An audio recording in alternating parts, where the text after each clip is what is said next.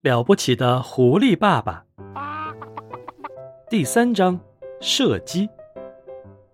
哎，亲爱的，狐狸先生说：“今天晚上想吃点什么呢？”我想咱们今晚就吃鸭子吧。狐狸太太说：“如果你愿意的话，就弄两只肥鸭来，咱们两个吃一只，孩子们吃一只。”嗯，那就吃鸭子吧。狐狸先生说。邦斯的鸭子是最好的，那可要小心呢。狐狸太太说：“亲爱的，我在一公里之外就能闻到那些笨蛋的气味，我甚至能通过气味分辨出他们谁是谁。伯吉斯身上散发出的是嗯烂鸡皮的恶臭味，邦斯身上嗯鹅肝的臭气，而比恩呢，上上下下都被一股苹果酒的气味团团包围住。”啊，简直像是一个有毒的气体呀！是啊，不过千万不要大意呀。狐狸太太说：“你知道他们三个是会在那儿等着你的。”啊，别为我担心。狐狸先生说：“回头见。”不过，要是狐狸先生弄明白此时此刻那三个饲养场的场主正在什么地方等着他的话，他就不会这么过分的自以为是了。这会儿啊。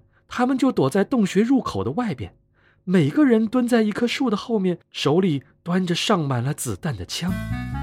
除此之外，他们所处的位置也都是经过精心挑选的，以确保他们的气味不会被风吹到狐狸的鼻子里，这样他们的气味啊就不会被狐狸闻出来了。狐狸先生匍匐着身子，沿着黑暗的地道爬到了洞口。他把自己那张英俊的长脸伸到外边，在夜晚的空气中嗅了嗅。他每向前挪动一两英寸，便停下来。他又嗅了嗅。每当他从洞里出来的时候，他总是特别小心。他又向前移动了一小点儿。现在他的前半个身子已经从洞里出来了。他那黑色的鼻子不停地向两侧吸动着，翻来覆去地嗅着危险的气味儿。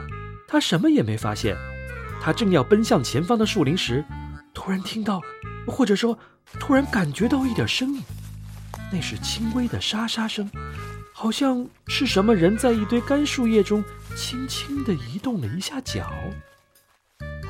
狐狸先生的身子紧紧地贴着地面，一动不动，两只耳朵竖了起来。他等了好长时间，但再也没有听到什么声音了。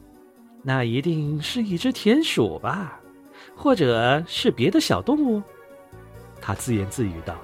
于是他又向洞外爬出了一丁点儿，然后又爬出了一丁点儿。现在呀，他差不多整个身子都露在外面了。他小心翼翼地向四周看了最后一眼，树林里一片漆黑，静悄悄的，月亮在天空中的某个地方闪闪发光。就在这时。他那双敏锐的，在黑夜中也能看见东西的眼睛，瞥见了离他不远的一棵树后面有一个亮东西。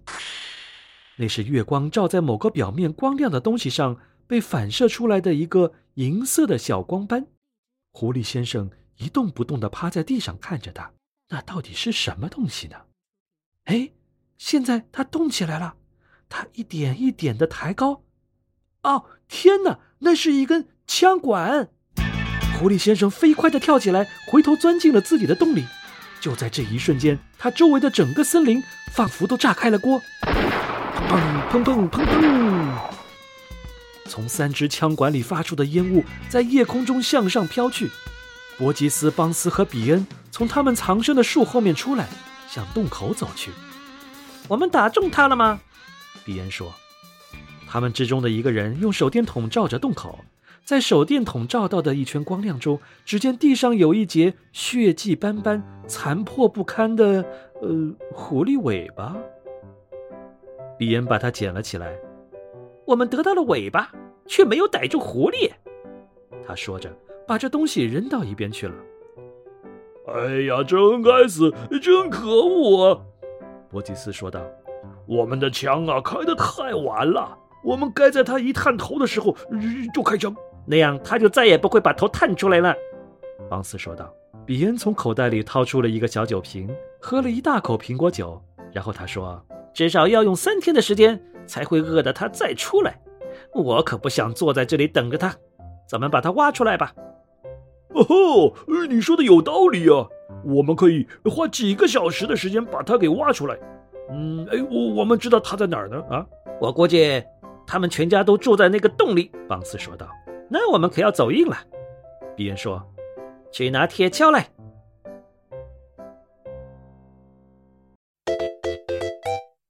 小朋友们好，我是了不起的狐狸爸爸。如果你喜欢我的故事，可以让爸爸妈妈帮你点一下订阅本专辑。如果你有什么有趣的想法，也欢迎在专辑下面给我留言哦。好了，时间不早了，我要继续对付邦斯和他们三个坏家伙了。下次见。